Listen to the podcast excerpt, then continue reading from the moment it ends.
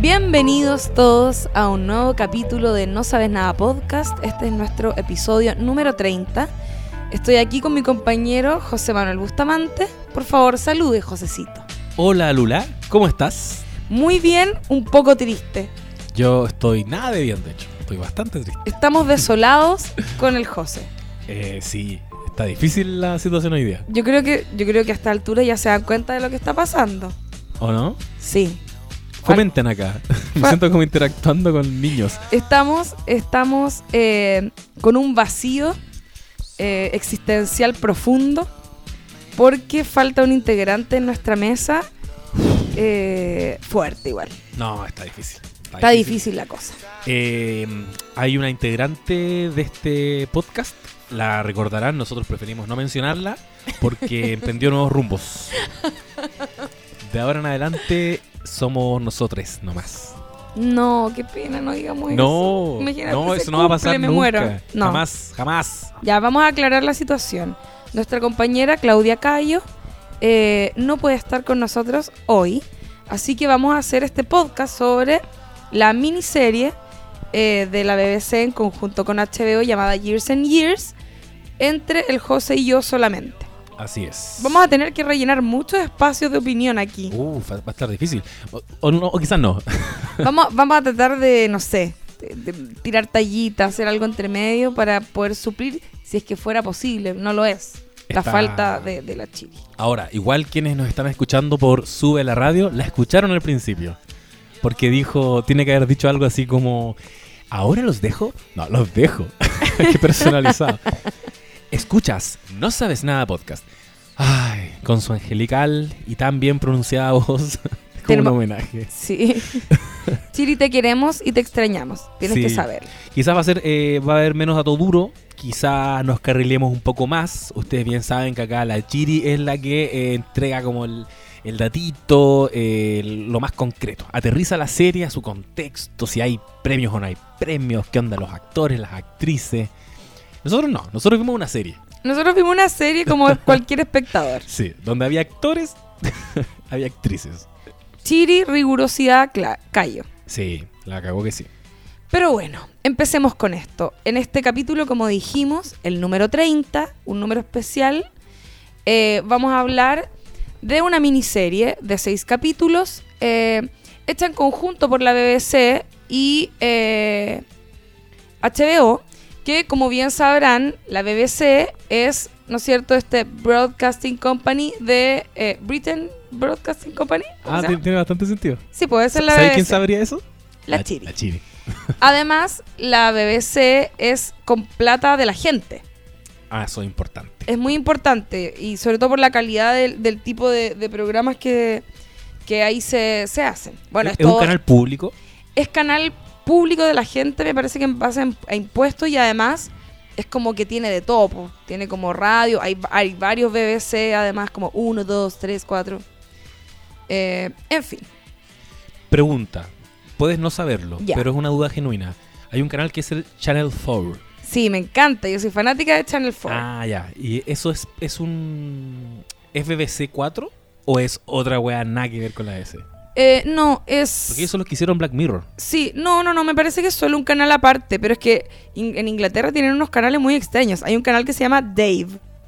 La dura. Dave, como una persona, como que aquí se llamara José. Qué, ¿Qué bacán. canal te, tenéis puesto? El José. El José. ¿Y Así, tal Como cual. en, en plan Z. Estoy viendo Charland Oscar. Ay, ¿Cómo me encanta. El matinal de El Oscar. matinal de Oscar. Puta, weón. Bueno, British Broadcasting Co- Corporation es la BBC. Que dice, estoy leyendo aquí, esto de la Chile nos mataría. Servicio público de radio y televisión del Reino Unido. Viste, yo sabía que había radio. Muy bien. No estábamos tan carrileados, estamos todo ok, continuemos. Gracias, Chiri. Gracias, Chiri. Eh, es, que, es que estamos, como estamos hablando de years and years y hay tanta tecnología, Chiri eh, es transhumana, se pasó a mi computador y me está soplando desde ahí. Oh. Es, una, es un ente eh, universal, absoluto y lleno de sabiduría. ¿Te cachai? Como, Chiri, dime la hora. Son las... ¡Uh! Que es como Siri, básicamente. Chiri, ¿qué hora es? y con la voz de la Chiri. Bueno, pasó en un capítulo acá que tú dijiste Chiri y te respondió Siri. ¡Oh! es que sabéis que Siri no es espía. Bueno, por eso están, Oh, mira cómo se conecta todo. por eso es tan bacán eh, esta serie, creo yo. Tiene, eh, yo creo, juega con nuestros sentimientos porque eh, estamos todos cagados de miedo porque sabemos que hablamos de, no sé, que te queréis comprar un tablet y al segundo en el celular te sale la publicidad de un tablet. Esa weá que yo creo que ya agosto 2019 podemos decir que a todos nos ha pasado, que te creo, estoy googleando algo, ya entiendo que ya el algoritmo cachó lo que estoy googleando, incluso eh, posteo algo en Facebook filo. Pero esa weá la encuentro una locura. Estar como, me acuerdo de haber estado en la sobremesa en Quilpue con mi familia conversando, celulares en la mesa, y como, sí, pues quiero viajar a, no sé, a, a San Andrés, Colombia, y de repente me meto el celular y puras ofertas de San Andrés, Colombia, con Chetumare. Fuertísimo. Brigio. También me ha pasado, una vez estaba hablando de Salma Hayek, hablando de Salma Hayek, ¿por qué? No me pregunten. Y como que me metí a Instagram y me la sugirió al toque para seguirla. Locura. Fuertísimo. Están Y- tomando toda esta información y la están usando en puras weás en realidad. Es como, ¿no quieres seguir a Salma Hayek? El otro día también tuiteé algo respecto de esto. Eh, tuiteé lo siguiente, como ya, una cosa es que te escuchen, pero yo tengo la sensación de que me están leyendo los pensamientos a veces, porque a veces ni siquiera lo he conversado con alguien y me salen y caleta de gente me respondió que le había pasado. No sé si es porque estamos perseguidos, nos estamos vol- volviendo locos, o eh, si es real. Em, creo que deberíamos hacer la descripción de la Sí, serie. José, sí. los Eh, honores. Ya, hagamos los honores. Ya. Years and years, years, years, Yes and yes. Years and Years es una serie, como muy bien dijo aquí mi compañera de la BBC originalmente, que eh, luego pasó a la plataforma de HBO Go, HBO Go de streaming, eh, que sigue la historia de una familia, los Lion, los Lions, Lions. ya, los Lions, desde el año 2019 hasta por allá por eh, el año 2030 y algo, ¿no? Sí. Entonces es una serie que eh, hace una proyección básicamente de hacia dónde está caminando la humanidad. Podríamos decir que es una serie de ciencia ficción, pero además de ser de ciencia ficción, porque evidentemente que se hace cargo de avances tecnológicos a raíz de dispositivos que hoy día existen y cómo, en ese sentido, Super Black Mirror, cómo nos relacionamos con esta tecnología, principalmente te está hablando de hacia dónde va el- la escena sociopolítica internacional, que podríamos definirlo a qué va a pasar si siguen apareciendo estas personalidades estilo Donald Trump eh, liderando países. En el fondo, cómo va avanzando el neofascismo y, y cómo esto está impactando también la vida de la sociedad encarnada, en este caso, en la familia Lions, que tienen diferentes tramas y diferentes dramas que los vamos a ir abordando de a poco, ¿no? Sí, muy bien.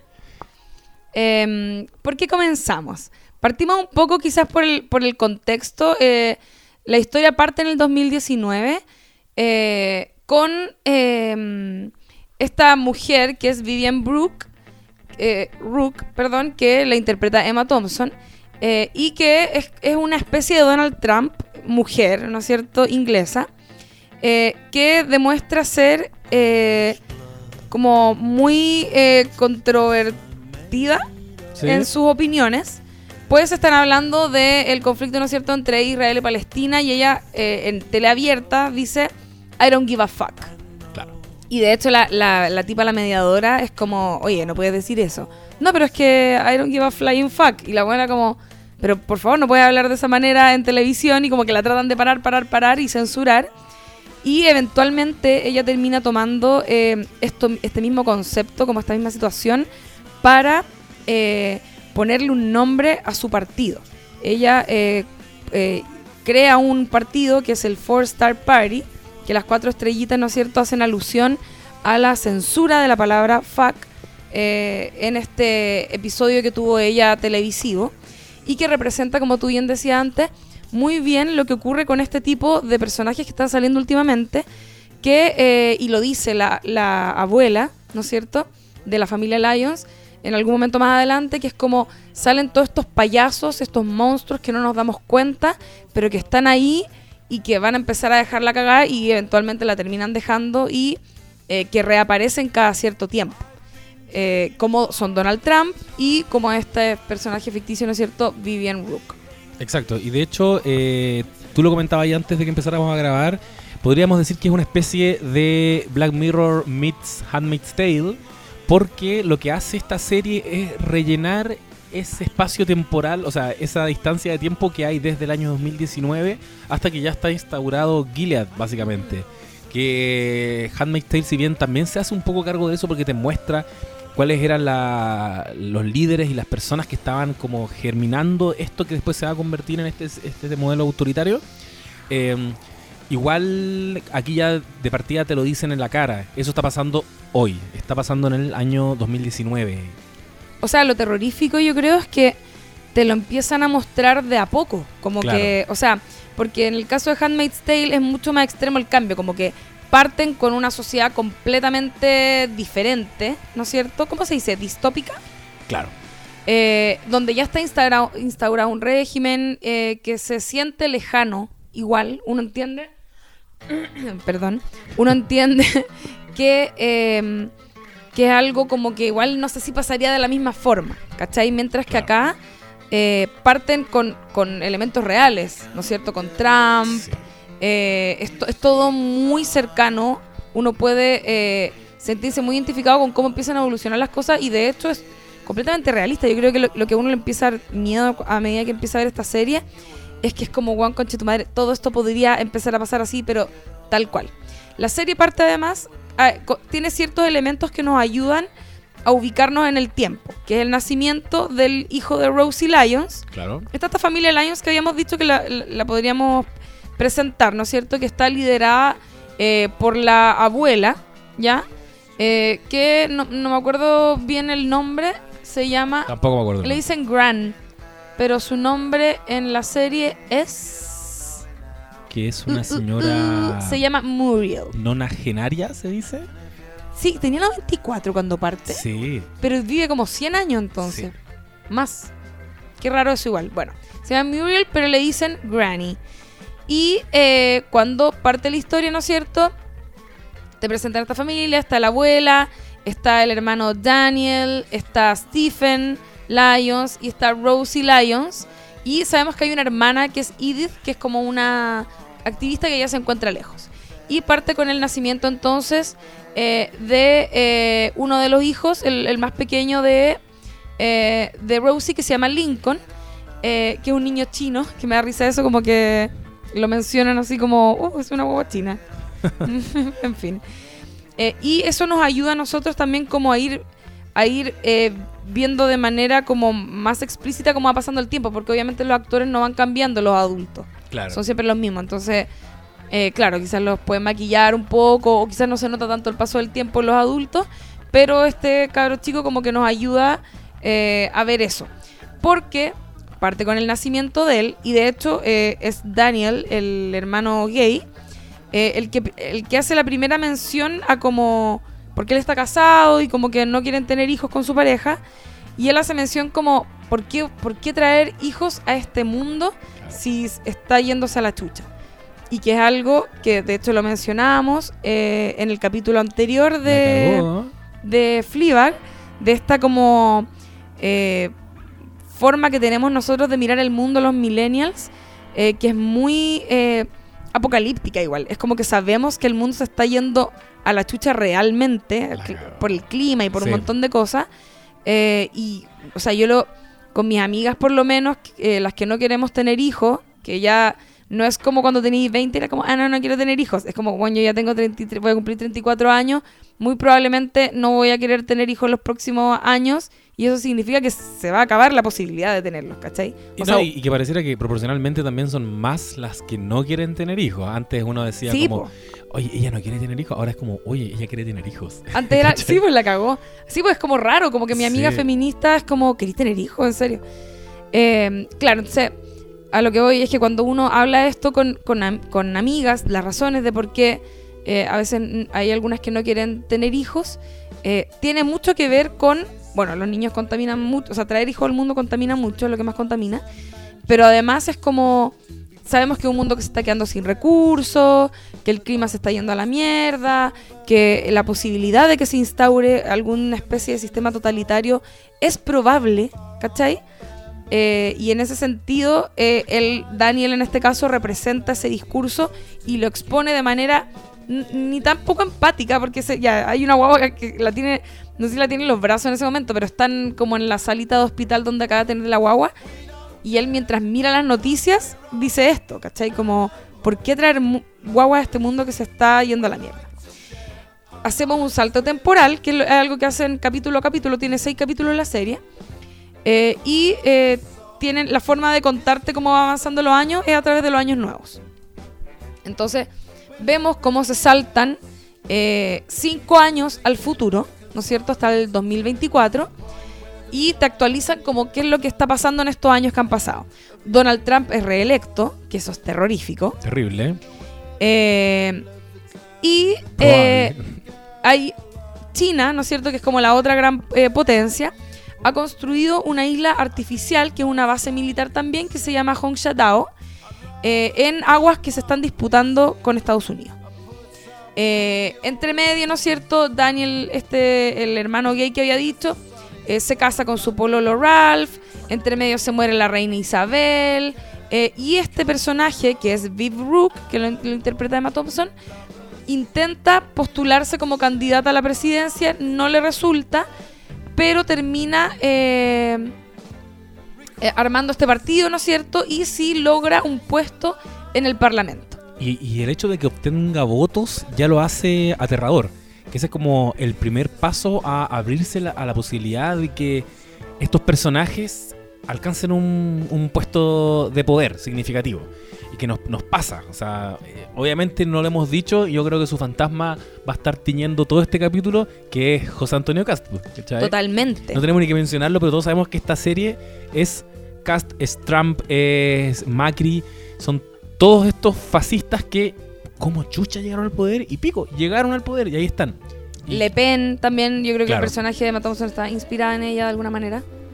Y que también la serie, quizás lo vamos a comentar después un poco más, pero también te habla de cómo estamos haciendo vista gorda, cómo no le damos importancia, cómo nos estamos mirando el ombligo, y esas weas, y nos van metiendo goles, y como en alguna medida, yo creo que también lo insinúan. No, no lo insinúan, es, explícito al final de la temporada. Eh, la tecnología también contribuyó a esta wea, cómo nos estamos relacionando con la tecnología. Bueno, de hecho, algo interesante que se plantea en este primer capítulo y que a mí me friqueó, no sé si te pasó, que es como la eh, de, de estos hijos, ¿no es cierto?, de esta familia. Stephen, que me parece que es el mayor, está casado con Celeste y tienen dos hijas. Una de ellas es Bethany, que es como full, ni siquiera millennial, como centennial, no sé cómo se llaman los caros, que son más chicos que como que son nativos de la, de la tecnología. Centennial. Y que tiene eh, usa filtros como estos filtros de carita de perro de Instagram o de Snapchat, pero lo puedo ocupar en la vida real. A mí esa me friqueó heavy, como ver, ver que hablaba así como, como con voz rara y caregato, no sé. Eh, y em, ella en algún momento, que también es algo muy friqueante, eh, le reúne a sus papás. De hecho, se comunica como por texto, como que tienen una muy mala comunicación directa con la hija porque hay una brecha generacional importante, obviamente, es lo que le va a los centennials ahora con sus papás, ¿cachai? Eh, les comunica que ella es trans, los papás todo el rato preparándose creyendo que es transexual, eh, o transgénero, perdón, y ella le dice, no, yo soy transhumana. Y ellos como, ¿qué es esta wea? Y Bethany les dice eh, que ella siente que el cuerpo eh, está de más, que ella quiere fundirse con la tecnología básicamente, quiere ser un ser digital completamente y que eso significa vaciar todos sus pensamientos en eh, algún tipo de soporte digital. Como estar en la nube, dice. Como estar en la nube para ser libre del cuerpo y eso significaría como la muerte del cuerpo, que es heavy. Que me da mucha risa porque es algo que, que se habla en Friends, no sé si te acordáis de eso. Ah, he Ross, cachado. Ross predijo San Junipero. sí, pues eso, exactamente eso. Él, lo dice en algún momento. Va a llegar un momento en que nosotros vamos a poder vaciar todas nuestras mentes, nuestros pensamientos, nuestros recuerdos, todo en un computador y vivir para siempre como máquinas. ¿Cachai? La cagó. Es un tópico de la ciencia ficción, yo diría. No, igual sería arriesgado decirlo.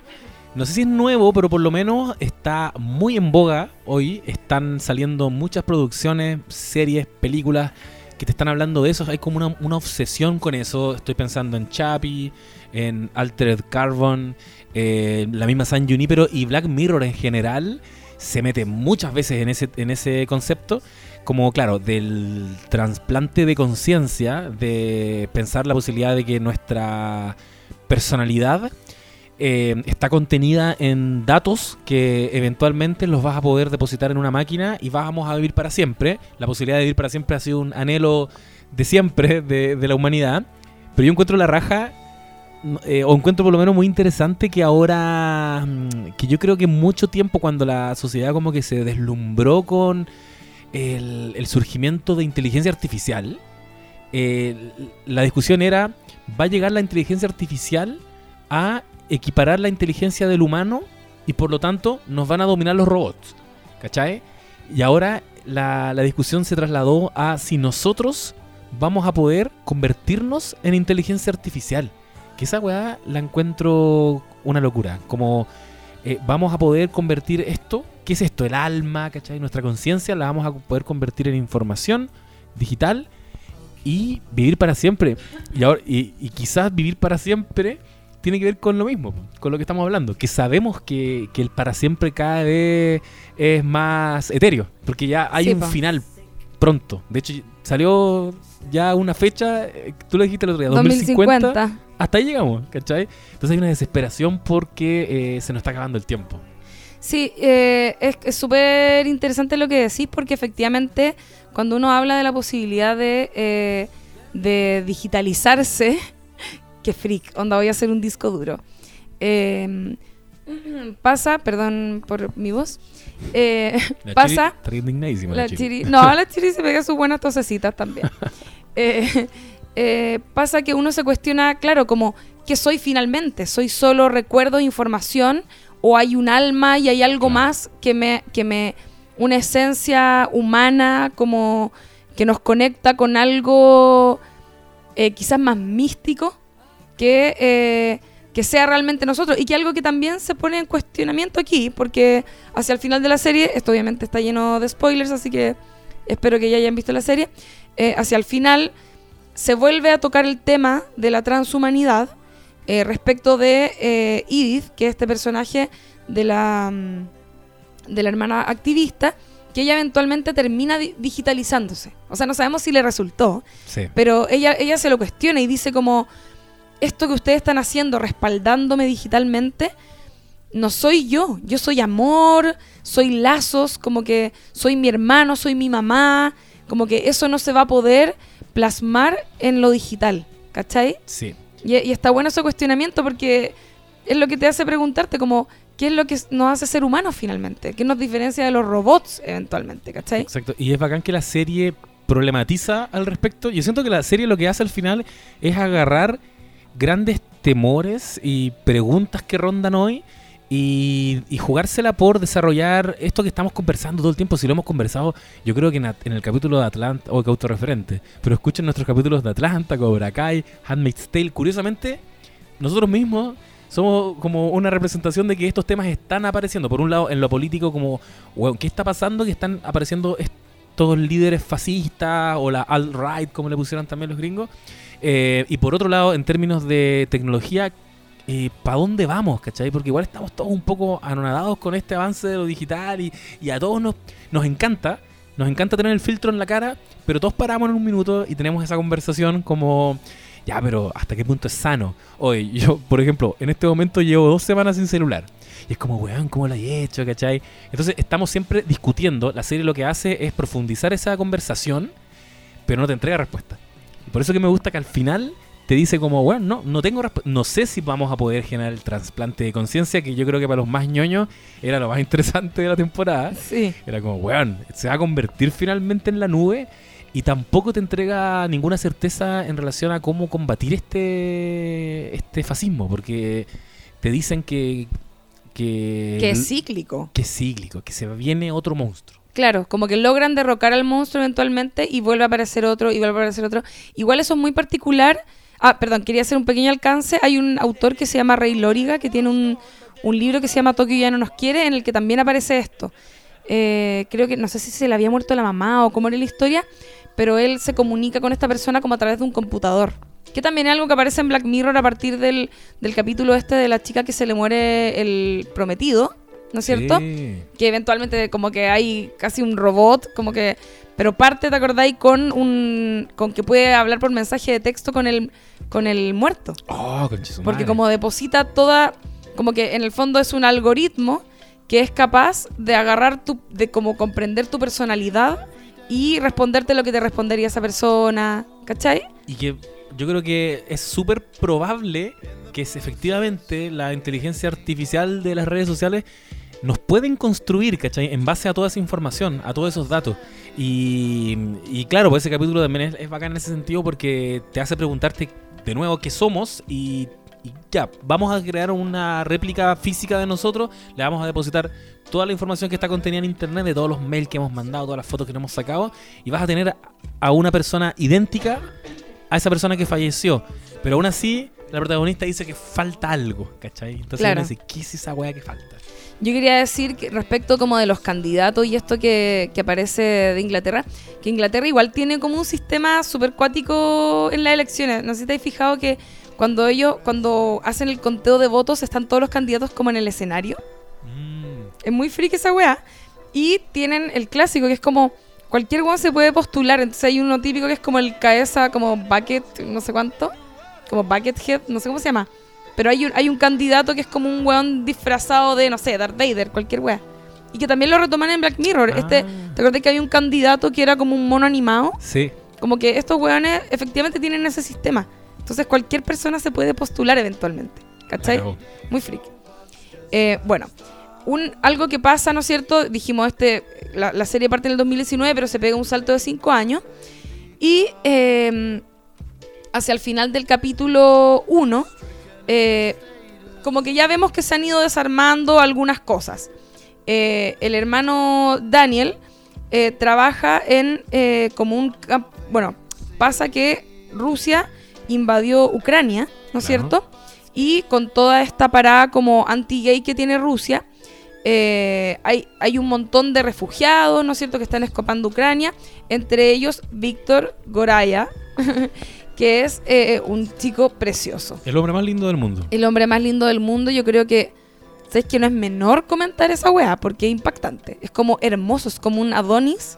Y uno entiende por qué Daniel se termina enamorando de él. Que es un chico, ¿no es cierto?, gay de Ucrania, que se tuvo que escapar porque es homosexual y de hecho fue torturado.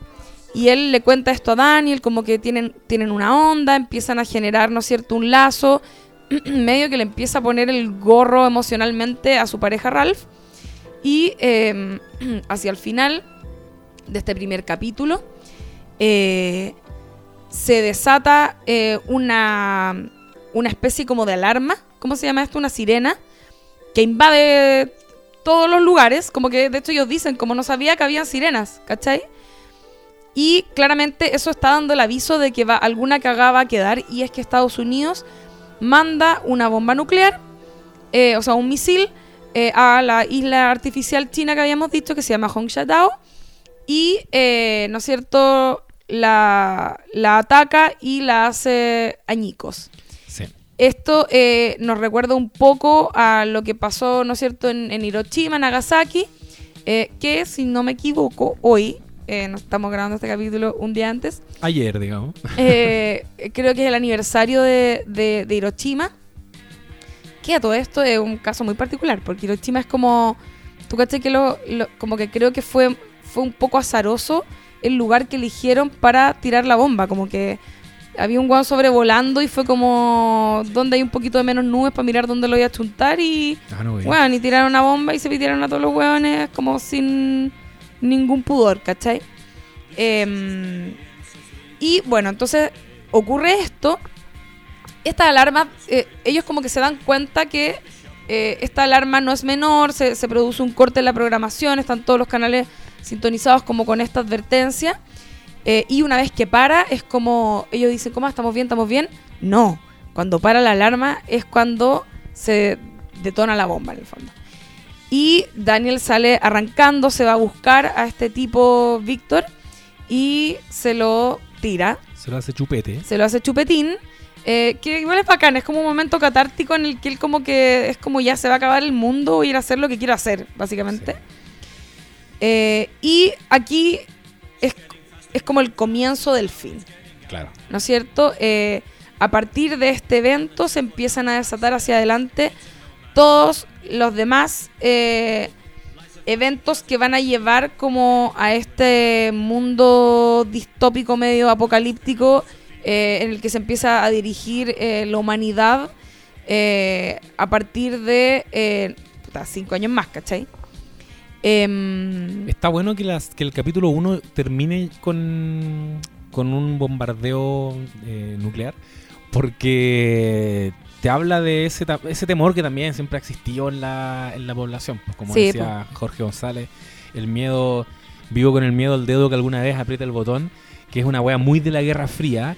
Y, y creo que no es casual que hayan decidido terminar con un hito y tampoco creo que creo que es muy apropiada la, la comparación que estáis haciendo con Hiroshima y Nagasaki porque te dice que, weón, eso puede volver a pasar. Nosotros estamos somos una generación que está viviendo con la sensación de que, de que eso está en los libros de historia. No vamos a volver a esa weá, ¿cachai? Y a la gente se le olvida. A mí me pasa cuando yo hablo de este tipo de cosas, ponte tú con mis papás. eh, no sé, voy a partir de eh, lo que pasó en las Torres Gemelas, por decirte algo, que como que se hablaba tanto de que posiblemente era un autoatentado por un montón de razones. Hay un documental, ¿no es cierto?, al respecto, Fahrenheit 911, de Michael Moore. Gordito simpático, me cae muy bien, yo lo quiero mucho. Eh, y eh, la gente cuando uno hace ese tipo de comentarios es como, pero ¿cómo se te ocurre? O sea, la weá loca que estáis pensando, con paranoide. Y es como, pero se te olvida que estos weones fueron capaces de pitearse ciudades enteras, ¿cachai? Entonces, eh, no es tan loco pensarlo, ¿cachai? Como que no se nos olvide que ese tipo de, de cosas eh, ocurren. Bueno, pasa también que esta hermana que decíamos, la Edith Lyons, ella se encontraba en Vietnam en ese momento, en su rol de activista, y está cerca de la isla. Eh, y por lo tanto, eh, se dice que ella fue contaminada por la radiación, que es algo que ella intenta, como que todo el rato dice no, no, no, y como que intenta esconderlo a lo largo de la serie, pero eventualmente se hace evidente que efectivamente eh, sí estaba contaminada y que sí terminaba afectando su salud. De hecho, cuando ocurre le dicen, oye, tenés 20 años de vida y después se lo rebajan como a 10. ¿Cachai? Em, También es un personaje que no lo vemos a lo largo de todo el capítulo 1 y no se refieren nunca, no sé si te pasó a ti, como eh, muy bien a ella. Es, como que hay un poquito mala onda, es como que- casi como que no me hablé de ella, como que no sé dónde está, la desaparecida. Porque también está, esto se conecta con lo que hablábamos en el capítulo Sí, pasado. estaba pensando lo ¿o mismo. no? La familia nuclear británica, donde eh, todos tenemos que mantenernos unidos. O sea, yo creo que la familia por sí sola, obviamente, es un personaje. Y es un personaje que se va transformando a lo largo de la serie y que se va como disgregando también. Y yo también creo que la serie se quiso hacer cargo de eso, de cómo está cambiando la estructura familiar. Eh, ¿Dónde están tus familiares? ¿Cachai? Es necesariamente, son necesariamente tus hermanos. Y, y ella que está lejos físicamente, como que eso, eh, como que se lo castigan un poco. De hecho, hay un capítulo, en, en el capítulo 1, perdón, hay una escena en que llama a Stephen y él, él le cuelga. Es como, ah, filo. De ahí la- le contesto. Y lo que está haciendo ella, todo el capítulo 1, es alertarlos de que está pasando esta weá. También la noticia de la isla está muy de telón de fondo. Es como esa noticia que no pescáis. Es como, de nuevo, pues mirándose el ombligo. Como, oh, ¿qué está pasando con, con este personaje que está aspirando al poder? y Pero, ah, bueno, y en China también ocurrió que hay una isla que es como, "Uy, apagan la tele. Claro. No nos importa eso. Sí, ella es como la oveja negra de la familia eh, y eh, efectivamente es re interesante porque es súper es súper realista eh, cómo, cómo vive la familia toda esta situación. Como que, por ejemplo, no están alineados políticamente. Mm. Cuando está este capítulo en, en las elecciones, hay uno que vota conservador, otro que vota lay- Labour. Ah, estábamos investigando recién con los cosas, pero yo sabía que existían los Tories y los Labour. Tories son los conservadores, Labour los de izquierda, en el fondo. Eh, y no, y no están, no están alineados, ¿cachai? Como que se dejan llevar por eh, los choros de esta candidata, como que, de hecho, a la misma Edith le hace gracia, es como, weón, que quede la zorra, ¿cachai? Como que no saben cómo enfrentar este, este personaje irreverente eh, hasta que se empiezan a dar cuenta que empieza a quedar la cagada. Y, y, y, eh, puta, yo siento que la serie empieza a jugar con los mayores miedos de la gente, eh, eh, de cómo vivimos en nuestra sociedad. Y un gran ejemplo de eso es cuando ocurre lo de los bancos. Uf. ¿Cachai? Que es como, o sea, la gente con sus ahorros y un montón de cosas cierran, ¿no es cierto? Algunos bancos como que, eh, no sé cómo se, cómo se llama esa situación, como, es como recesión, Claro. en que... No sé, en verdad. Ignora mi claro. eh, en que eh, pierden todos sus ahorros. Y de Claro. hecho Stephen es como el one que perdió un millón de libras, o no sé cuánto- cu- cu- cuál es la, la moneda. Lo dicen quits, me parece que es libra. Em, y es como... Esa familia, la, Stephen con Celeste, eran como pu- bien pudientes, como que eran los que mejor situación tenían. Y de la noche a la mañana pasan a quedarse sin pega, a no tener ni uno, habían vendido la casa y eh, se quedaron sin la plata en la que, que recibieron por la venta de la casa. Entonces los buenos se mudan a vivir con la abuela. A partir de esto también Stephen le empieza a poner el gorro a Celeste y se empieza a destruir esa familia. La familia a todo esto estaba marcada en parte por la muerte de la mamá de ellos y también por eh, una situación que había ocurrido en el pasado, que es que el papá de esta familia eh, los había abandonado por otra mujer y hizo una familia aparte. Entonces como que estaba la carga de esa infidelidad muy marcada y Stephen eh, es consciente de esto al momento que le empieza a poner el gorro a su mujer. Como que él sabe que está repitiendo los mismos pasos de su padre y se siente como el hoyo, pero lo hace igual. Sí. ¿Cachai? Y, y a la vez su mujer, eh, un poco atrapada por esta situación porque no tienen plata, porque él, él la está manteniendo y qué sé yo, con un trabajo pobre más encima. Eh, tienen, creo que tienen que vender el auto en algún momento y todo. Eh, ella se hace la hueona. ¿Cachai? Y lo confiesa después en algún momento, como en un momento muy catártico, pero tiene que hacer como que nada está ocurriendo porque se ven atrapados por esta situación económica que los azota. Sí. ¿Cachai? Bueno, a propósito de la infidelidad de, de Stephen, no lo había conectado con lo que estáis diciendo, pues con arrastran la infidelidad del papá. Sí, y eso, efectivamente, mm, yo siento que marca mucho las historias familiares, cuando en la infancia como que uno podría decir le hicieron ese daño a, lo- a- a los hijos. Igual la serie toma como una postura, hace como ciertas categorías morales, porque Stephen hace una pregunta que yo igual me la hice y nadie lo pesca. Dice, oye, pero Daniel también fue infiel y no le dijeron nada, pero ahí Daniel estaba muerto, ¿cachai? Entonces como que, bueno, pasa colado eso. Claro. Pero igual sentí que te estaban diciendo algo. Efectivamente, es distinto ser infiel cuando estás conviviendo con alguien que cuando hay hijos de por medio. Pero eso es una cuestión súper arbitraria que, que lo establece la serie, nada más. Claro.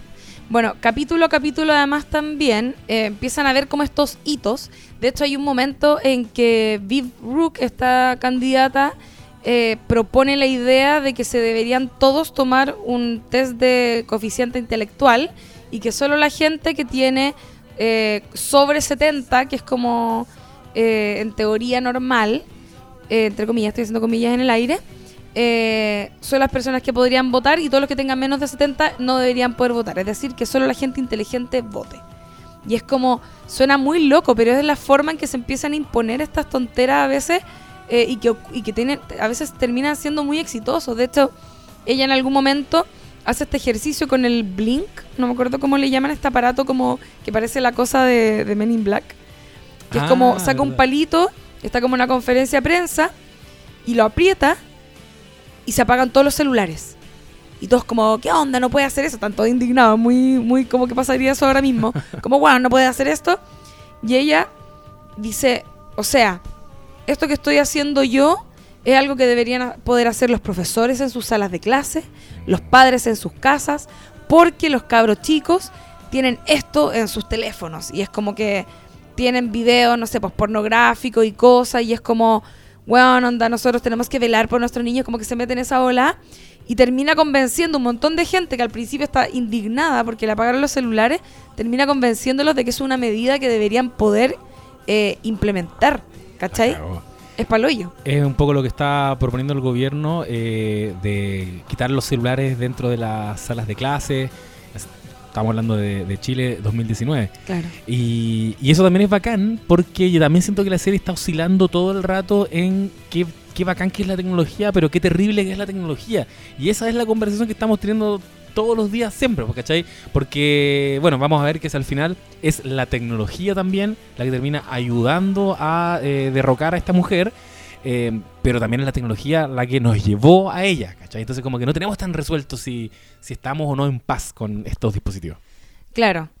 Eh, bueno, eventualmente esta mujer, ¿no es cierto?, termina ganando, se transforma en miembro del Parlamento, eh, con sus ideas locas, con su partido. La mina tiene un canal de televisión que, en el que hace puras tonteras y la gente se lo celebra todo el rato. Yo pensaba todo el rato así como, weón, anda, no sé, Piñera bailando thriller y todas esas weá. es como, o las piñericosas, ¿cachai? Es como, ah, jajajaja, ja, ja, qué divertido este imbécil. Pero como que, weón, onda, está como la, la gente como siendo seducida por un personaje que parece como diferente y como entretenido y choro, pero que está imponiendo cada vez más medidas represivas, eh, apelando a un sentimiento profundamente nacionalista, ¿cachai? Eh, y se empieza a transformar en un peligro, obviamente. Eventualmente, ¿no es cierto? Eh, este cabro Víctor, el hombre hermoso, lo deportan, ¿cachai? Como que va a una entrevista, no sé si era para obtener la nacionalidad, una cosa así, y como que lo agarran ahí mismo y lo deportan y Daniel queda para la cagada y, em, puta, el, viaje de Daniel a lo largo de la serie es terrible porque se em, emprende este, este eh, camino en el que su objetivo es traer de vuelta a Víctor, porque al weón lo deportan, lo mandan a Ucrania, sabe que es un peligro, que lo pueden ejecutar, ¿cachai? Eh, y terminan haciendo una cantidad de weas para traerlo de vuelta que se vuelve, en algún momento como que uno siente que la wea va a mejorar, y finalmente se transforma en una weá cada vez más angustiante hasta llegar a una weá terrible, que es que puta Daniel va a España porque el loco como que lo meten en cana, logran eh, hacer que lo trasladen como a España para no sé qué, poder sacarlo a la mal y la cuestión, llevarlo a Francia como para poder cruzar el canal y a Daniel por tratar de sacarle un pasaporte falso le terminan robando el propio, le terminan robando plata, tienen unas, las pocas lugas que le quedan, la invierten en estas balsas que hemos visto tantas veces que, naufragan y que muere gente, ¿no es cierto? Me acuerdo, me acordé mucho de, esta foto como que dio la vuelta al mundo en su momento, de un niñito, ¿no es cierto?, que apareció muerto en una playa a partir de esto, de un accidente de, esta lancha. Em, y eh, dicen, bueno, son 20 millas, donde estamos al lado. Eh, obviamente esta son agua gélida, muy al norte. Eh, y están en esa, ¿no es cierto?, cruzando.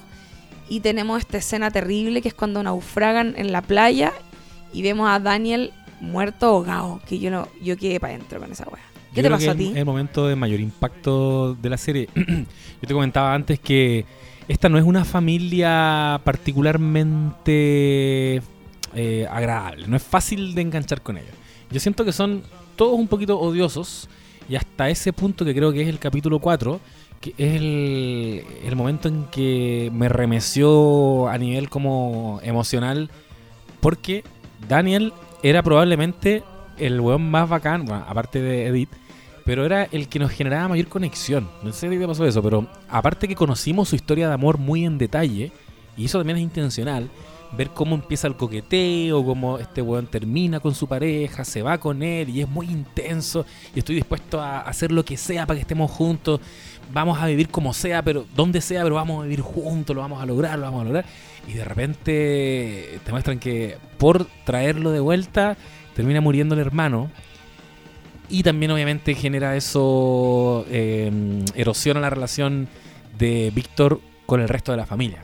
Claro, aún así, algo que a mí me gustó mucho eh, fue que Víctor eh, no, era desechable. ¿Cachai? Como que podría haber sido un... Eh, siento, para una familia inglesa, los ingleses igual son bien racistas. O sea, como que yo creo que en el Brexit también se vio eso, eh, que es como son muy políticamente correctos a, a niveles ridículos. Yo, en lo personal, tengo una hermana que vive allá y por lo tanto la he visitado un par de veces y me he podido relacionar un poco con cómo son.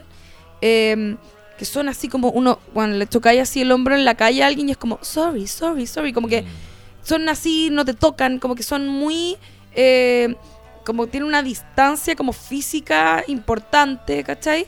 Eh, no tienen obviamente la agua latinoamericana. Acá, Juan, yo saludo de beso, abrazo a gente que no conozco, ¿cachai? Sí. Sobria, ¿cachai? Entonces, como. Debería ni hablar. Agarrando ahí. Eh, ¿cachai? Entonces, como que.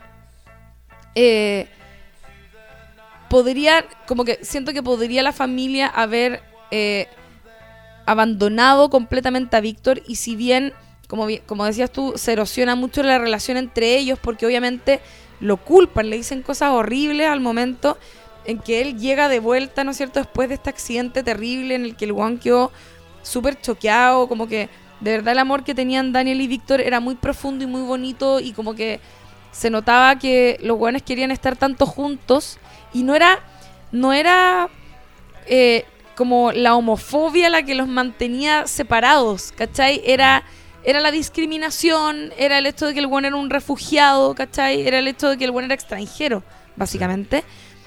Eh, y esta familia como que lo había adoptado como su yerno, ¿cachai?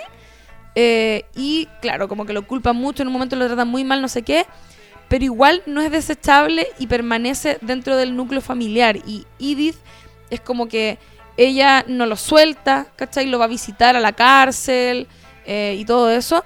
Pero Stephen queda con la bala pasada para siempre y como que lo odia y lo culpa absolutamente de la muerte de su hermano menor. No sé si era el menor menor, pero esa es como la, sensación que queda. Es como él no sabe superar este duelo y, culpa de todo a Víctor sin, sin entender que Daniel fue el que sacrificó todo para esto. O sea, de hecho, cuando está en el momento en la balsa, Víctor le dice, weón, bajémonos. Como, ven, ven que como que ya eran caleta en la balsa y llegan como la misma cantidad de guanes que ya estaba arriba de la balsa como a subirse. Y es como, bueno, vamos a hundir, bajémonos esta weá. Y Daniel en su desesperación es como, no, vámonos, vámonos. Y puta, termina muriendo. Y, Víctor como que se la come, eh, callado, ¿cachai? Obviamente él venía de un país que no era Inglaterra. Yo creo que eso se nota, como en la forma en que él tiene también de aceptar lo que le pasó en la tortura y todo eso es como un guan más golpeado, como que no es tan delicadito, no es tan piel de cristal como estos ingleses.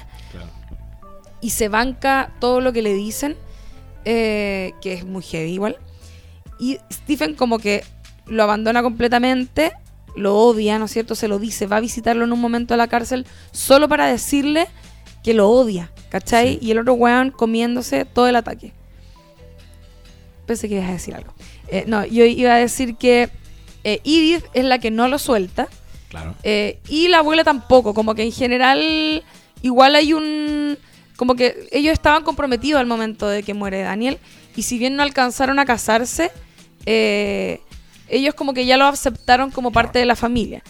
En cuanto a, Stephen, a todo esto, él termina separándose de Celeste y se va con su amante, pero es una mujer a la que no quiere y es súper evidente. Es como que su vida se transforma en una weá muy deprimente y muy triste cargado además con todo este odio que tiene por Víctor y que termina siendo algo terrible.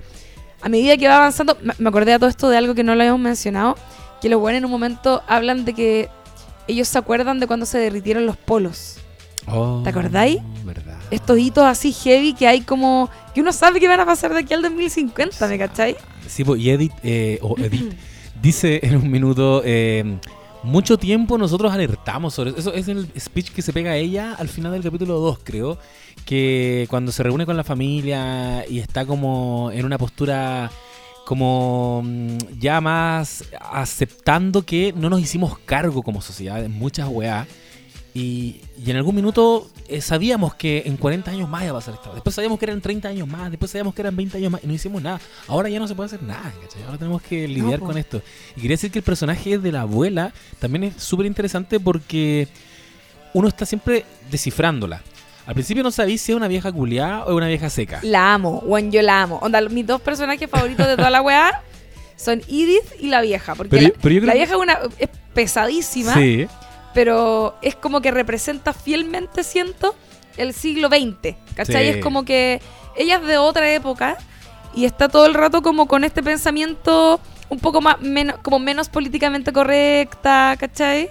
Sí, y, pero igual para mí es como, claro, tiene todo eso, pero por otro lado tiene unas salidas medias raras. Por ejemplo, cuando a la nuera eh, le critica el hecho de que no la no se han visto en un año y es como, bueno, igual podría venir a visitarme. Típica, pues típica vieja Sí. culia. Bien, pero cacha que ese concepto, como esta idea que tenemos de vieja culera a raíz de este discurso de ella, eh, a la larga entendemos que no tenía que ver, porque yo me estaba pasando todo el rato este rollo, yo creo que la serie igual está revisando cómo funciona una familia británica todo el tiempo, eh, ya lo dijimos, una familia súper aclanada, súper nuclear, ellos están en todos los capítulos, creo, en algún momento están todos juntos. Y siempre en la casa de la abuela. De la abuela, de la abuela como la matriarca que los reúne y yo sin haber ido a Inglaterra, creo que así es la weá. Y, y estos personajes que son como la pareja de los cuñados, son más pasajeros, eh, está siempre como en disputa esta idea de cuándo son parte de la familia, cuándo no, ah, pero es que tú te casaste, ah, pero es que tú no, ¿cachai? Y, y yo no entendía muy bien si la abuela eh, tenía ciertas aprensiones con los yernos y con los nueros, con los yernos y con las nueras, eh, a raíz de eso, de la idea de que no son de la familia, pero a la, a la larga te vas dando cuenta que, bueno, aparece Víctor y lo adora. Entonces yo dije como, ah, ya, no, no tiene que que es ver- hermoso. no tiene- aparte que es hermoso, estamos todos enamorados de él. No tiene que ver con eso. Y al final, al final del capítulo, o sea, de la temporada, en el último capítulo, la abuela se tira un rollo magistral que eh, habla de cómo todos, les dice, ustedes que se quejan tanto, son culpables de que tengamos a esta líder, de todas las cosas que están pasando, estas cosas tan terribles, porque se dedican básicamente a quejarse y han visto pasar todos estos avances tecnológicos Pasivamente. pasivamente, como de un momento a otro ya no había cajeros trabajando en el supermercado, sino que ahora son máquinas. Oye, que ese, ese momento es genial. Cuando, Es cuando dice, porque te tira el medio palo y siento que siento que desde la serie te está tirando un palo como Juan movilízate. Es eso. Y al final, la sensación que me quedó, por lo menos desde el punto de vista de esta abuela, era que ella está haciendo un llamado a movilizarnos y para movilizarnos tenemos que reconectarnos, ¿cachai? Si es importante estar juntos y no tiene que ver con la familia, tiene que ver con la comunicación. Con, lo- con los humanos, con, con Con vernos con los pares y con, y con entender las diferencias, porque ella dice algo muy bacán. Dice, el- aquí todos la cagan al momento en que decides ir a pagar a la caja que no tiene cajera porque no querís mirar a los ojos a esa persona que gana menos que tú. ¿Cachai? Madre, Sí, pues. Concha su madre. Metro de Santiago. Ha- Hay estaciones que ahora ya no son manejadas por nadie y que tú cargáis la VIP en un tótem solo. No ves personas más allá de los otros pasajeros del, del vagón. No te- con nadie. y te escupe la VIP. ¿Te ha pasado? El otro día me tocó ir a esa línea, que aparte es como, weón, mil metros bajo tierra, que onda esa weá. Y como que la está cargando, me carga, porque más encima yo tengo un problema real que como que me pone muy nerviosa que hagan servicios por mí las máquinas. Como que les digo gracias, así como para callado. Como que cada vez que saco plata a un cajero es como, gracias. Como que me pasaste algo en la mano, no puedo no decirte gracias, ¿cachai? Mira, yo creo que las máquinas se van a acordar de mí cuando Sí. quieran eh, revelarse. No van Y van a decir, esta weona me agradeció siempre. Me respetaba cuando era una máquina sin, sin rostro. concha sí, yo creo que donde soy cyborg, quizás Oh, conecto. A mí no me van a perdonar. A mí, a mí, me- a mí yo espero me he que sí. piteado tantos celulares. Y, pero la, y la otra vez estaba cargando en, en esta cuestión del metro y me escupió de vuelta la tarjeta, como que terminó de cargar y me la tiró al suelo. Pero y fue como ah, maleducada. Pero es que están enojadas también. Está enojada, yo creo. Están La gente la maltrata. La han explotado mucho. Entonces cuando la, la abuela se tira ese rollo, eh, ahí a mí como fue como, ah, ya. No sé si es el rollo de la serie necesariamente, pero sí te está diciendo que eh, nos hemos dedicado, y que también es un rollo muy generacional, nos hemos dedicado a eh, descargar toda esta rabia y todo este malestar en las redes sociales, en eh, plataformas digitales de diverso tipo, y no nos estamos movilizando porque tampoco nos estamos comunicando, porque, porque con Cuea nos vemos y cuando nos vemos también como que despotricamos, pero no hacemos nada al respecto. Porque también mucha de esa energía, mucho de ese malestar se está depositando en un trending top, ¿cachai? Yo puedo estar todo el día odiando Y como que listo, me liberé de esa weá y me llego a la casa tranquilito y a trabajar el. Y porque hay una comodidad también, o sea, Sí. es como, ella menciona esto como de las poleras, dice como, veía una polera Luca y te la compráis y no, no pensáis en que la persona que hizo esa polera, o sea, si la agua te costó Luca y la persona que te la vendió ganó, no sé, 900 pesos o 800 pesos, la persona que la hizo ganó como 10 pesos o menos, un peso, ¿cachai? Y es como, uno se empieza a cuestionar como en este mundo en el que estamos todos tan hiper mega conectados con gente de todos los países, estamos todos conectados a través de internet, sin embargo hacemos caso omiso de las personas sufrientes del mundo, ¿cachai? Es como que el, que el mismo discurso que vende esta Vivian Rook, ¿cachai? De decir, me importa un pico lo que pasa con los niñitos palestinos en la franja de Gaza, ¿cachai? Es como, con la ocupación, es como, no, no, lo- no, los, no son como yo, ¿cachai? Como que, sí, es algo terrible, veo el documental y lloro, pero el resto del tiempo estoy pensando en mi vida y estoy haciendo mis cosas y no estoy pensando en que eso sigue ocurriendo mientras yo voy y al Starbucks a tomarme un café. Exacto, y eso mismo también yo siento que hace eh, a la serie a ratos un poco como anticlímax, porque seguramente es algo que querían transmitir, que es que tú puedes estar en un momento marchando y liberando mucha energía y al rato estar sentado eh, conversando tranqui con la familia.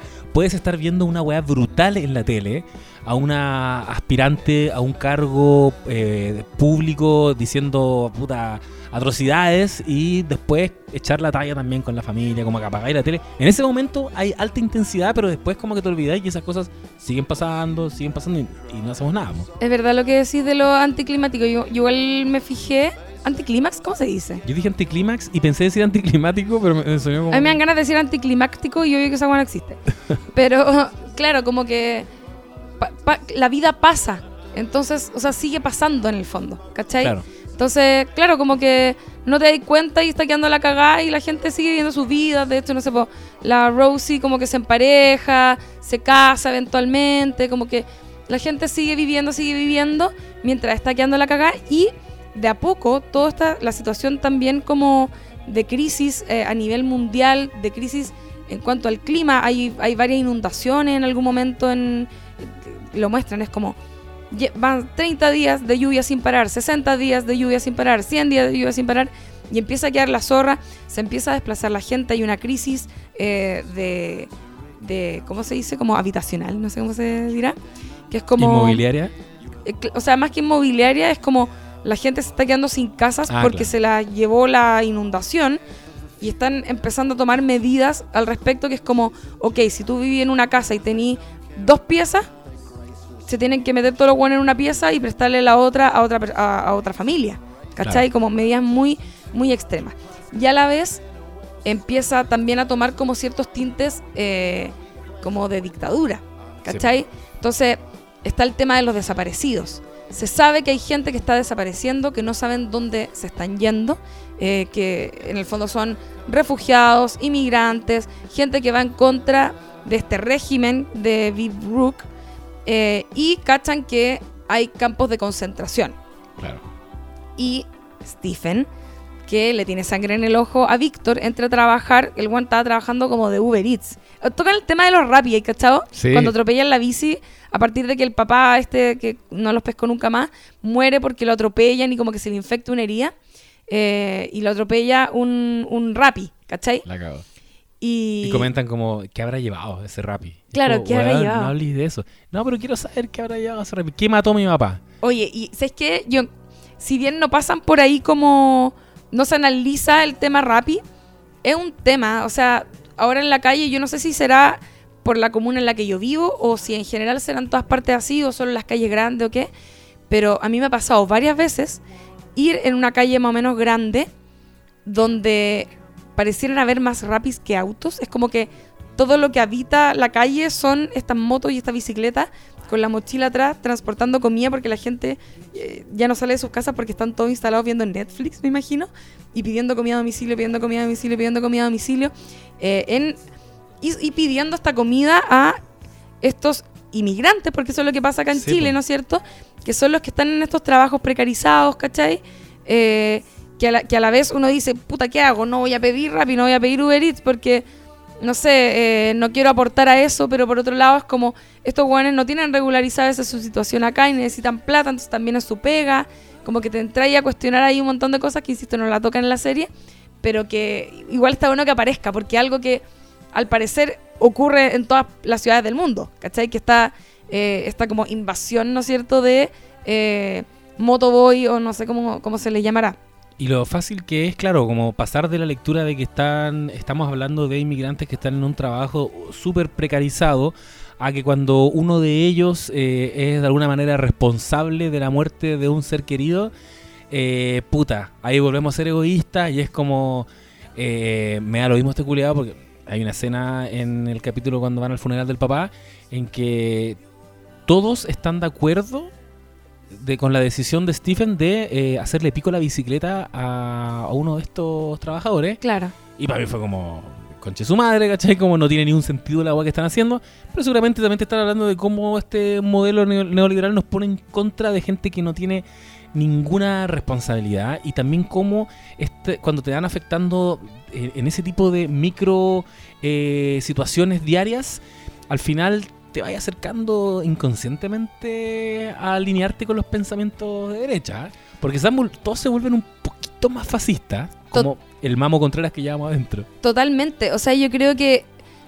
eh, bueno, todo el rato. Es que yo creo que esa es la trampa. Ponernos a uno en contra de otro. A mí me pasa, porque tú las discusiones que veo en Twitter a veces, como, ah, cuicos culiados y la weá.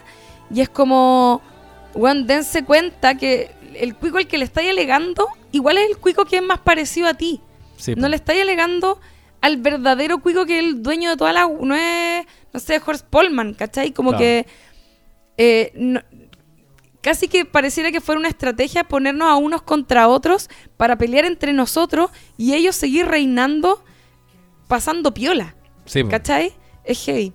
Eh, iba a decir que Stephen, ¿no es cierto? Con eh, esta, esta rabia que tiene por- eh, hacia Víctor por la muerte de su hermano, eh, termina canalizándola eh, solo en él y él logra una pega, o sea, como que se contacta con un ex compañero de colegio muy zorrón, insoportable, y cons- logra conseguir una pega medianamente decente. Y él lo primero que hace es mandar a Víctor a uno de estos campos de concentración. Que esto lo descubre su hija Bethany, que eh, ella termina digitalizándose, como que el, el gobierno la selecciona, ¿no es cierto?, para poder ser de, de estos como medios superhumanos, eh, cyborg como una. Eh, para la gente que no entiende, yo tengo un marcapasos, por si acaso. Eso me hace oficialmente, Oficialmente cyborg. Cyborg, ¿sí? Oficialmente cy- cyborg. Por eso que le tenés cariño a la maquinita Sí, del metro. po. son Por mis, son mis, ah, mis amigas.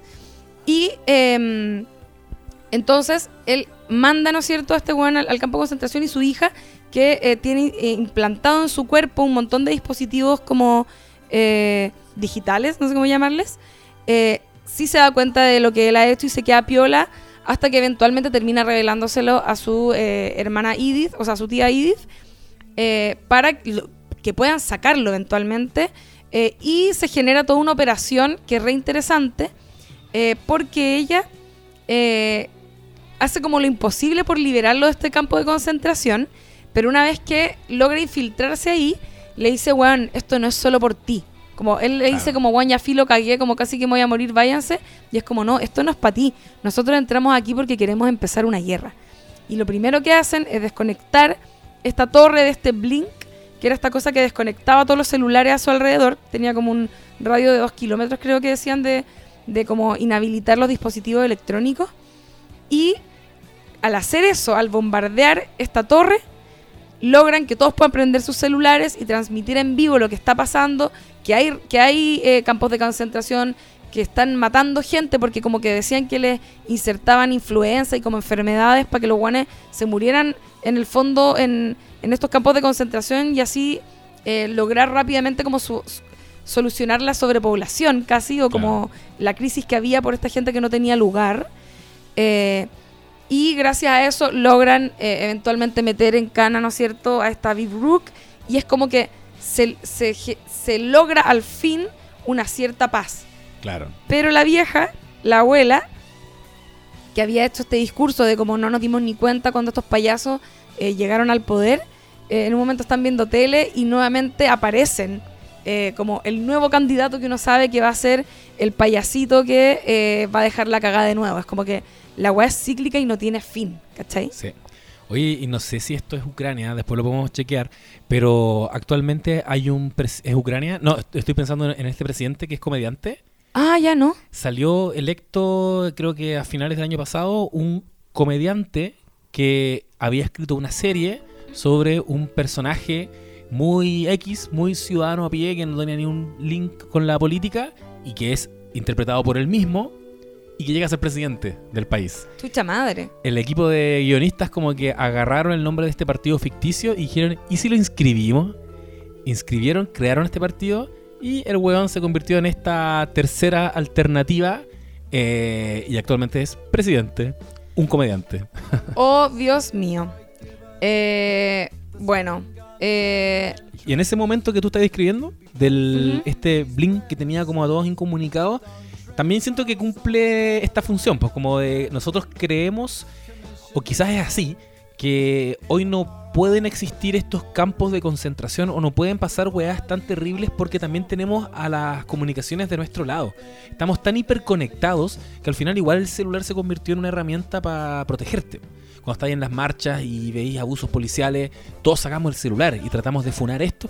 Y mira, hasta cierto punto igual sirve, ¿cachai? Igual dejáis registro, igual dan de baja a los pacos eventualmente. claro. Eh, entonces al final tienen que valerse de como de esta de este aparato para desconectar los celulares y cuando logran abatir este esta estructura con este no sé si lo dijiste que es como un- con una bazooka claro. que un momento full clímax del final de la serie eh, claro se vuelven a reconectar todos y el mensaje es graben se empiezan a repartir los celulares como quien se reparte un, un arma graben todos graben todos graben como que no nos podemos defender con un arma pero van a quedar todos grabados Es que todos es un arma. Yo creo que eh, Sí. lo que te están diciendo es como el poder del pueblo que no se lo tomaron en su momento porque no se dieron cuenta y que es una agua muy terrorífica. Yo hace algún tiempo estaba leyendo de cómo se había instaurado el nazismo en su inicio. Eh, o sea, como cuando llega Hitler al poder y un montón de cosas. Y la sensación en el momento era como ahora, es como, no, filo, si Trump es un saco hueá, lo van a sacar del poder, ¿cachai? Como que la gente también tenía esa sensación de como que las cosas, filo, como que es ridículo, ¿no? No va a pasar nada. Y de a poco lo empiezan como a hacer encerronas, ¿cachai? Como ya no podéis salir del país. Ahora los judíos tienen que usar la estrella. Como que de a poco la weá se empieza a poner terrorífica y no te diste ni cuenta y no hiciste a tiempo lo que había que hacer. Entonces como que yo creo que el mensaje que finalmente entrega la serie es eso. Es como, weón, hay que unificarnos como en serio para tratar de hacer que la weá, no sé si se revierta completamente la caga que está quedando, porque ponte tú lo medioambiental es como medio inevitable y a esta altura nos piteamos el, planeta, ¿cachai? Pero eh, si hay algo que podemos hacer es ocupar las armas, entre comillas, que tenemos en, eh, en nuestra mano, que es nuestros celulares y que es la forma que tenemos de conectarnos, como para tratar de eh, no llegar a, a este punto, ¿no es cierto?, crítico en el que vamos a terminar quizás como, ¿cachai? Sí, pues, bueno, una película que también se hace muy bien cargo de esto es La Ola, que es un profesor alemán que le hace, bueno, véanla, pero en, en definitiva lo que hace es el experimento en una clase. Es como el weón se, se sorprende al ver que los estudiantes están todos como, filo, ¿por qué seguimos hablando de- del nazismo si eso no va a volver a ocurrir? ¿cachai? Si el holocausto ya no va a volver a ocurrir, el weón como que los para y, y les dice, calmado, ¿de verdad tú crees que no va a volver a ocurrir? Y eh, agarra todo el semestre, de, o no sé si todo el año, y genera un proyecto nuevo que es La Ola y que es un movimiento que eh, empieza a esparcirse en el colegio y es básicamente un movimiento idéntico al nazi, con un, con un gesto también que hacen con el brazo, y es para demostrar que es súper fácil atacar las inseguridades, los temores, como lo más inmediato. Eh, y reaccionar con un- ante un líder carismático que parece que está dando solución a, todos estos problemas, ¿cachai? Oye, eh, ya estamos llegando al final de- del capítulo. Quería saber si habían cierto el- algún elementos que, quisiéramos como rescatar. A mí, a mí me pasó que me gustó mucho eh, que el personaje de Rosie eh, fuese una persona silla de ruedas, que es algo que dramáticamente como que no influye mucho. Eh, y de hecho, eh, su- supuestamente en la serie el casting se hizo normal, como que no estaba pensado que fuera una persona silla de ruedas necesariamente. La ¿Cachai? raja. Es como algo que después se inserta en algún momento cuando dicen como hay soluciones para las personas eh, con invalidez. Claro. ¿Cachai? Pero hay un montón de personajes en la serie que tienen eh, ciertos tipos de, de- de discapacidades o capacidades diferentes y que pasan piola y que no se toma atención. Hay una, eh, hay una chica que le falta un brazo, no sé si te fijaste. En un No. momento cuando la cuando Edith va a este lugar y, y entra con el, con el sobrino, la sobrina trans, Ah, sí. hay una chica sin un brazo y es como que, bueno, pasa muy piola, ¿cachai? Pero creo que incluso eh, te das cuenta al final de la escena. Sí, te di cuenta al final de la escena, Sí. ¿verdad? Eh, por otro lado, también quería eh, hacer hincapié que no lo habíamos dicho que el creador de esta serie es Russell T. Davis, que es el creador de Queer as Folk, que es una mítica serie gay como en, un momento en que no existían esas series, como que debe haber sido una de las primeras grandes series gay muy recordada, me imagino, por la comunidad LGTBI. Eh, y también eh, escribió episodios de Doctor Who. Eh, bien ahí Russell T. Davis. Buen seco. Y, mm, pucha, antes de cerrar, solamente creo que no, no hablamos lo suficiente de la transhumana. O quizás sí. Puta que me gustó ese rollo. Está bueno ese rollo, Que sí. lo, que lo, lo que encuentro también interesante como desafío de los guionistas de ponerte en un lugar en el que también nosotros alguna vez tenemos que haberlo comentado como que nosotros nos creemos súper progres hoy, ¿cachai? Como hoy que aceptamos todo, todas las diferencias. Pero, ¿qué pasa si aparece algo así de distinto? ¿Y qué tan dispuesto vaya a estar a aceptar que, que un hijo o una hija tuya emprenda ese viaje? Y lo hacen súper explícito, en esa escena porque, claro, ellos efectivamente creían que, era, que ella iba a ser transexual. Que esa era como el destape que estaba revelando. Y, y cuando le dice que es transhumana, la mandan a la mierda. Es como, acostarte. Esa No weá en ningún caso va a ocurrir.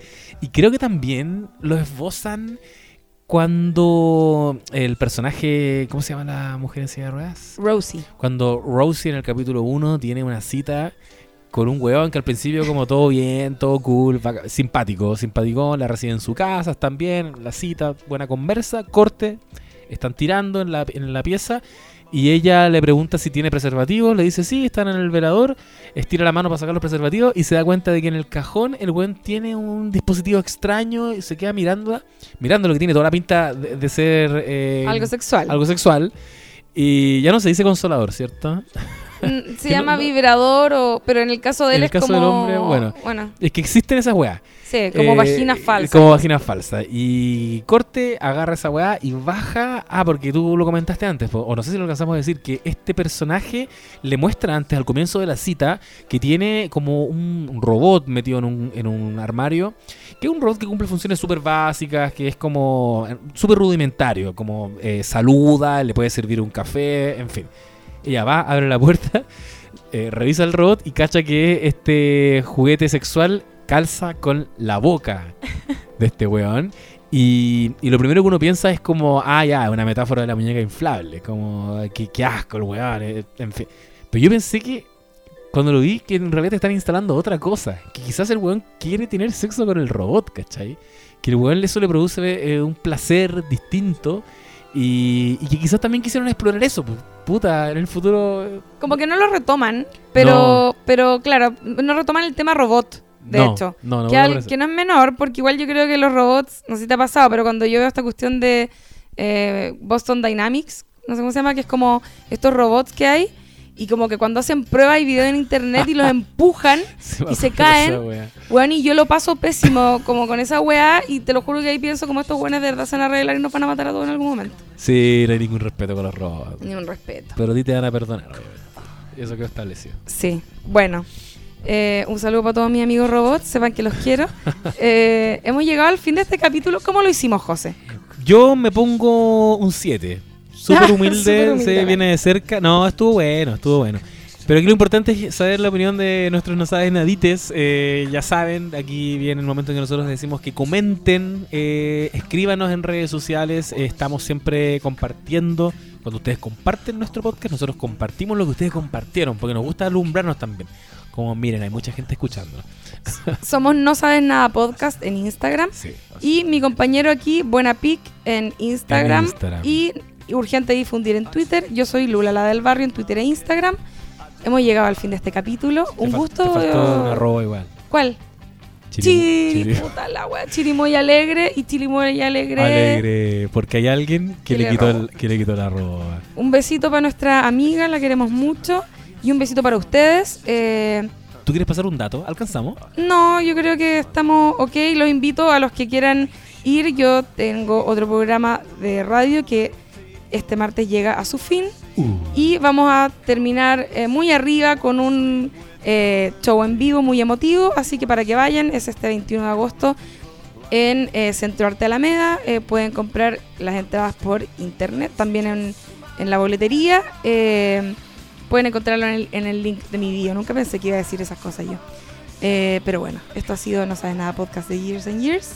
Este fue el capítulo 30, capítulo diferente por donde lo mires, partiendo por el hecho de que nos falta la tercera patita de esto, pero que se incorpora la próxima semana sí o sí a, a este espacio. Eso es todo. Un besito, amigos. Los queremos. Adiós. Chao, chao.